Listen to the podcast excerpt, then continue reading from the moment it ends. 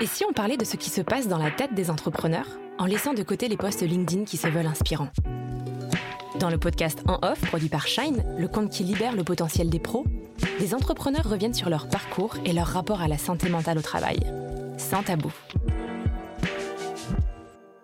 Aujourd'hui, j'ai la joie de recevoir Lucille Bataille, fondatrice de La Beauté. Lucille, bonjour. Merci d'être avec nous aujourd'hui. Bonjour Anaïs. Alors, tu es la fondatrice de La Beauté, une marque de cosmétiques très en vue qui propose des produits personnalisés et naturels. Je suis ravie de te recevoir sur ce podcast pour parler de ton parcours et de ta vie d'entrepreneuse. Tu as un doctorat en pharmacie que tu as mené de front avec un cursus euh, à HEC. À quel moment euh, est née cette envie d'entreprendre? J'ai fait des études de, pharmacie parce que j'aimais bien les plantes. Sur la fin de mon parcours, je me suis passionnée pour les cosmétiques, euh, tout en me disant bah, peut-être que je ne pourrais pas euh, monter d'entreprise parce que si tu veux, il y a déjà beaucoup de marques, euh, des entreprises extraordinaires, surtout en France, dans ce domaine-là. mais j'ai quand même eu une, petite étincelle à la fin de mon parcours. Je me suis dit, bon, moi j'avais l'habitude de travailler en pharmacie d'officine, donc de vendre beaucoup de dermocosmétiques plutôt.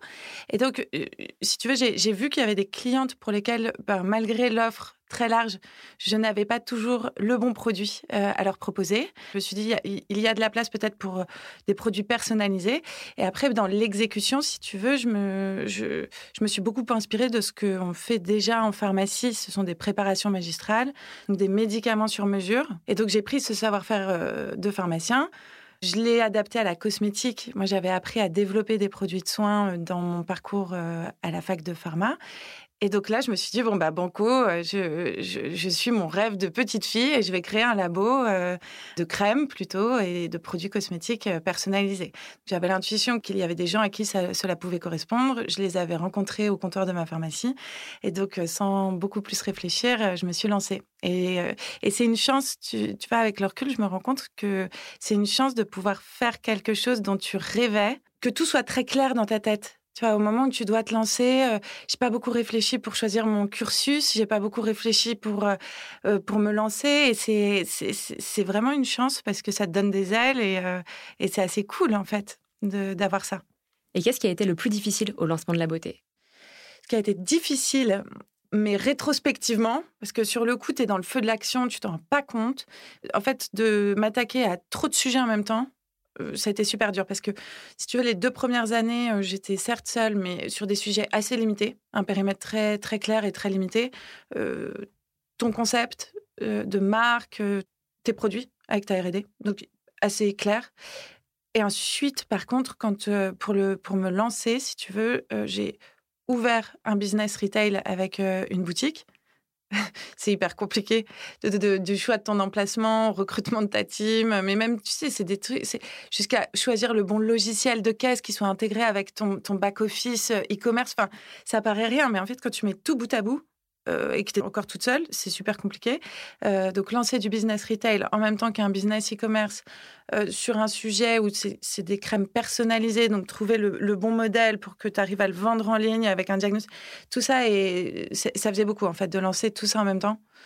rétrospectivement, c'était un peu compliqué. Ouais. Mm. Est-ce que tu aurais peut-être refait ça différemment si tu savais ce que tu sais maintenant? Je pense que j'aurais pris le temps de très très bien m'entourer. Parce que moi, j'ai le gros défaut, qui est aussi une qualité, mais c'est que je veux faire par moi-même.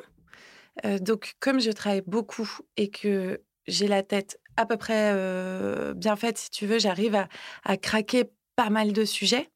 Mais le temps que, que cela me prend versus le temps que me prendrait de trouver un super bon profil, plus compétent que moi, tu vois, ça, ça je, pense que je ne l'ai pas bien arbitré, mais parce que je n'avais pas l'expérience de, de ça, en fait. Donc oui, je referai différemment en peut-être mettant un petit peu plus de temps à, lancer, mais euh, en utilisant ce, temps-là euh, pour euh, m'entourer des, des, des, bonnes compétences. Parce qu'en plus, quand tu es dans le feu de l'action et que tu es très dans l'opérationnel, choisir ton logiciel de caisse et ton emplacement. Tu je reprends ces exemples parce que ça m'a un peu traumatisé cette première recherche de logiciel. Quand tu es dans le feu de l'action, euh, tu, fais et tu n'as absolument plus aucune bande passante pour prendre du recul et te dire euh, ok je vais je, je prends le temps de recruter en fait recruter prend énormément de temps Et c'est un temps qu'on ne, ne valorise pas assez, qu'on ne priorise pas assez, je pense, quand on lance une, une start-up. En tout cas, moi, je ne l'ai pas du tout fait suffisamment. Parce qu'on n'est pas aussi prêt à prendre ce temps-là, parfois. Mais en fait, c'est comme ça que ton temps est très très bien utilisé au démarrage. Donc ça, c'est une, oui, c'est quelque chose que je referais très différemment, je pense. Et c'est ce qui te permet aussi de déléguer par la suite. Mais est-ce qu'on sait comment recruter aussi quand on se lance? Non, c'est pas évident du tout. Et je peut-être euh, particulièrement quand on a mon profil, c'est-à-dire que quand je me suis lancée, j'avais 27 ans, euh, j'avais des expériences euh, de, en entreprise, mais dans des typologies d'entreprises très spécifiques. Moi, j'ai travaillé pendant toutes mes études dans des pharmacies d'officine, euh, qui sont des, des, sociétés euh, voilà, toutes petites en général. Et, bon, et j'ai fait seulement quelques stages en entreprise. Mais si tu veux, je n'avais pas du tout euh, d'autres expériences que ça. J'ai moi-même été euh, très peu salariée, du coup, tu, vois. Donc, c'est des problématiques qui, qui, auxquelles j'étais pas forcément euh, très sensibilisée. Et, tu te lances tout de suite après tes études. Il y a plein de choses qui sont formidables parce que tu, as une insouciance qui donne une force parce que tu penses que tout est possible. Justement, tu, ne vois pas les difficultés, donc elles ne t'arrêtent pas par définition puisque tu ne les vois pas. Mais l'expérience t'aide à euh, en voir certaines et donc du coup mieux t'organiser, mieux te processer probablement. Et pour moi, mes difficultés, ça a été de d'essayer d'apprendre plus vite que la vitesse de mon cash burn. Et, en fait, ça ne ça ne marche pas. Euh, ça, ne marche pas. Mais donc une fois que tu as compris, ok, c'est pas à moi de monter en compétence dans tous les sujets. Ça, c'est la première étape. La deuxième étape, c'est de te dire, OK, j'identifie les compétences dont j'ai besoin. Mais ça, je dirais que c'est la plus facile. Et ensuite, ce qui m'a pris le plus de temps, moi, c'est d'identifier, en fait, quel est le mindset euh, qu'il faut que mes salariés et collaborateurs aient pour que ça marche euh, avec moi. Et ça peut paraître, quand tu es dans une petite entreprise, nous, maintenant, on est, on est six, tu vois, donc on est petit, on a été euh, beaucoup plus nombreux à un moment, et là, on a vraiment resserré un petit peu les, effectifs. Quand tu es six, il faut que tu t'entendes bien avec les gens qui viennent travailler chez toi. Parce que euh, je pense que c'est pas forcément vrai dans une plus grande entreprise. Enfin, en tout cas, j'en sais rien. Euh, et donc, ce que je dis concerne vraiment plutôt des, des entreprises qui ont ma taille. Moi, pendant longtemps, j'ai voulu être exemplaire sur plein de choses en me disant bon, bah voilà, on attend de moi en tant que, chef d'entreprise, que je sois comme ci, comme ça, tu sais. Et en fait, tu, ça marche pas parce que naturellement, tu ne, tu, si c'est pas ta nature profonde, bah tu, n'y arrives pas. Et donc, ça crée un décalage entre ce que les gens que tu as recrutés projettent de toi et ce que tu es vraiment. Et, ça ne marche pas. dans une petite équipe, ça ne marche pas. Donc, il vaut mieux s'intéresser à voilà, est le, quelles sont les personnalités avec qui ça match. Et ça ne matche pas avec tout le monde et il faut l'accepter. On associe très souvent l'entrepreneuriat à, la performance. Euh, que t'évoques cette notion de performance? Quel est le rapport que toi t'entretiens avec la performance? Moi, j'aime bien la notion de performance parce que je ne l'associe pas du tout à quelque chose de négatif. Parce que si tu... En fait, je pense que tu es performant dans ton travail, j'entends, si tu as les bonnes compétences Ok. Mais si tu, si tu as, euh, en fait, tu arrives à, avoir le bon rendement, tu vois. Par exemple, une machine qui est performante, c'est une machine qui va avoir un bon rendement. Ok. si tu transposes ça avec euh, bon, toutes les limites qu'il faut à l'exercice, quoi, on n'est pas des machines. Mais si tu, mets, si tu te mets dans les bonnes conditions, c'est-à-dire que tu travailles sur un sujet que tu aimes, euh, qui te passionne, tu as la bonne compétence. Euh, on te, te lâche pas euh, sur des sujets que tu, ne sais même pas euh, aborder correctement, dans lesquels. eh bien, en fait, tu arrives naturellement à être performant. Et, je trouve, enfin, moi, je sais que j'aime bien me dire, OK, comment est-ce que je m'organise pour être efficace? Moi, j'associe la notion de performance à efficacité. si tu mets de l'efficacité dans ton travail, quelque part, tu y passes euh, euh, le minimum de temps avec le maximum de résultats. Et moi, je, trouve que c'est assez cool comme, euh, comme façon d'aborder la chose, parce que du coup, tu, optimises ton temps. Moi, je, suis un petit peu obsédée par le temps parce que j'ai envie de faire plein de choses. Et donc, du coup, j'ai envie de, de passer la bonne quantité de temps à faire chaque chose. Et donc, la performance, si tu essaies de voilà d'avoir des résultats, eh bien, tu te mets en condition d'avoir un, bon, un bon ratio euh, temps passé, euh, résultat obtenu. Et, et, donc, mais bon, moi, j'ai un esprit très cartésien, tu vois, donc euh, je, je, l'aborde comme ça. Mais si tu, s'il y a un des paramètres, c'est-à-dire que tu n'es pas passionné, où tu t'es pas fait pour le job d'un point de vue opérationnel ou compétence, tu n'as absolument pas les bonnes compétences.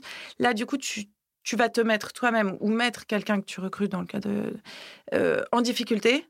Et là, du coup, la performance va, s'associer à du temps passé, mais du temps passé pas productif, et donc de, une notion de d'échec un peu, tu mets la personne ou toi-même en échec. Et donc, du coup, bah, effectivement, il n'y a pas de performance, mais tu cours après parce que euh, faut quand même le faire.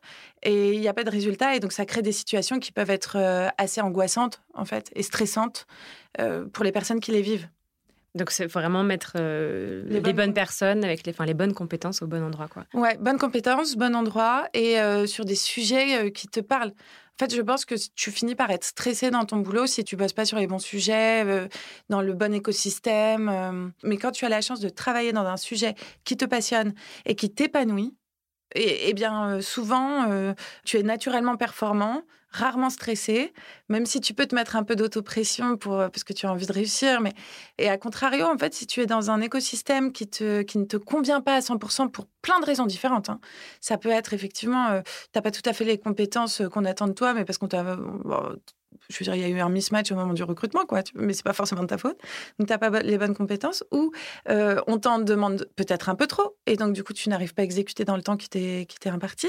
Voilà. Mais, mais sinon, dans l'absolu, je crois pas que la performance soit forcément euh, négative. Et du coup, est-ce que pour toi, cette performance, cette efficacité euh, que tu vis tous les jours, est-ce que ça te permet aussi d'avoir une vie plus équilibrée entre ta vie perso et ta vie pro? Après, honnêtement, je pense que si on, regardait le nombre d'heures que, je travaille, on me dirait oh là là, t'as pas du tout assez de temps pour toi, etc. Mais, euh, mais moi, je, me sens parfaitement, euh, parfaitement équilibrée, épanouie, même si je bosse euh, énormément. Encore une fois, parce que je suis passionnée parce que je fais, et les sujets, et le domaine, et le goal, tu vois, que, que, que, je veux atteindre.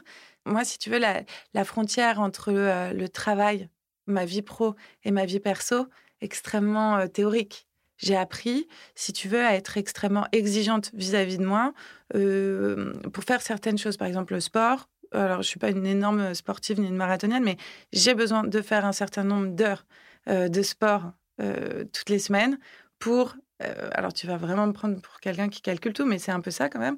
En fait, quand tu fais du sport, tu libères des endorphines, tes endorphines te font du bien. Et donc moi, je dois avoir ma dose d'endorphines euh, par semaine. Ce qui me fait beaucoup de bien aussi, c'est de passer du temps avec mes amis et ma famille parce que je rigole beaucoup, ça me recharge les batteries. Je me suis rendu compte en fait avec le temps. Euh, que voilà, ces choses-là, le sport, la famille, les amis et l'alimentation, bah, me permettait en fait de recharger très vite les batteries. Et c'est pas une histoire de temps, c'est une histoire de qualité des moments. Et à aucun moment tu as eu besoin de, sacraliser ces moments entre, entre amis, en famille, euh, parce que tu trouvais que tu travaillais trop? Bah, Peut-être que j'aurais dû, parce que c'est vrai que ma famille, mes amis m'ont déjà dit que je bossais trop mmh.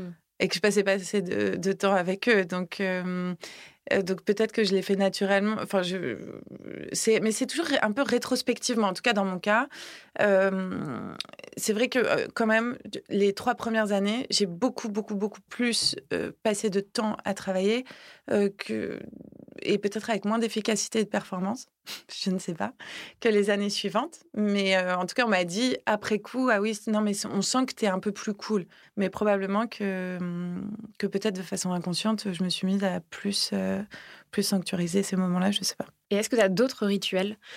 Tu parlais du sport, tu parlais de ces moments aussi de, de, de, rire en famille et entre amis. Est-ce que tu as d'autres rituels, des, des, petits, des petites choses qui au quotidien te permettent de repartir du bon pied ou, ou tu vois, de bien commencer ta journée? Je n'aime pas les choses répétitives et c'est peut-être pour ça que j'aime l'entrepreneuriat, parce qu'aucune journée ne se ressemble. donc je n'ai pas de rituel, tu vois, le matin je me lève, je médite et tout, je fais pas ça. Mais au quotidien, par contre, de façon beaucoup plus micro, euh, ce qui va me faire du bien, c'est quand j'ai un, un, coup de mou ou euh, là, je, je, me fais des... Et c'est ça l'expérience, qui est, ce qui est assez cool, c'est que j'essaie de prendre du recul en me disant, OK, t'as vu pire, et donc là, ça me détend beaucoup. Euh, je, respire un bon coup et, euh, en général, je prends, je, relativise beaucoup mieux et, euh, ça, ça me, fait du bien. Donc c'est pas du tout ton rituel bien-être peut-être auquel tu pensais en me posant la question, mais cette capacité à prendre du recul en en essayant de relativiser un petit peu ce qui m'arrive, m'aide beaucoup pour repartir du bon pied, ouais. Et est-ce que relativiser, c'est ce qui te permet aussi peut-être de d'affronter les, les échecs? Si tu arrêtes ton, ta chronologie au premier moment où tu n'as pas réussi à faire la chose, bah, c'est un échec.